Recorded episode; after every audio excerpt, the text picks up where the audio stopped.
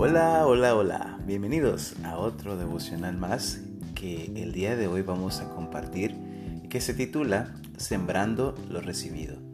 Vamos a estar leyendo en Éxodo 35 del 30 al 34 que dice así.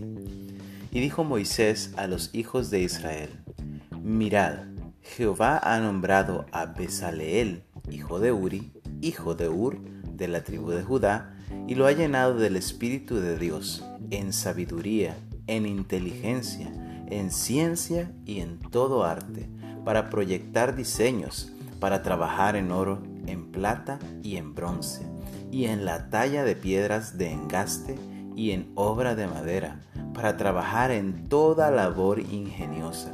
Y ha puesto en su corazón el que pueda enseñar, así él como Aholiab, hijo de Ahisamac, de la tribu de Dan.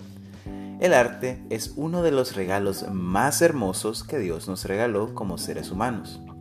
No fuimos creados por Él simplemente para existir, multiplicarnos y morir, sino que nos bendijo con sentidos y habilidades que nos permiten disfrutar la vida que pasamos por la tierra de muchísimas maneras degustar una deliciosa comida preparada artísticamente por un chef, por ejemplo, contemplar un cuadro creado por un habilidoso pintor, escuchar una sinfonía escrita por un genio musical, etc.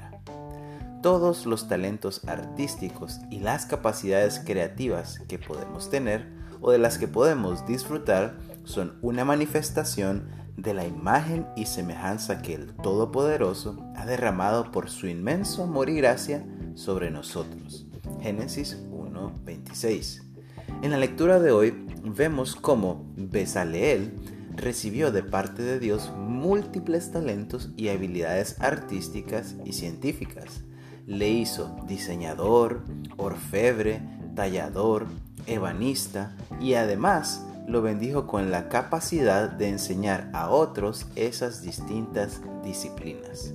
En otras palabras, Dios le había llenado de muchas cosas buenas, pero no principalmente para su propio beneficio, sino para ser un mayordomo o administrador de esos bienes recibidos.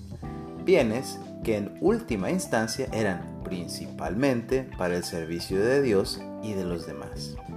De la misma manera, Dios nos bendice de otras formas, múltiples formas de hecho cada día, no para que seamos acumuladores egoístas, sino para sembrar lo recibido. Después de todo, como lo escribió Lucas en Hechos 20:35, más bienaventurado es dar que recibir. Que Dios te bendiga.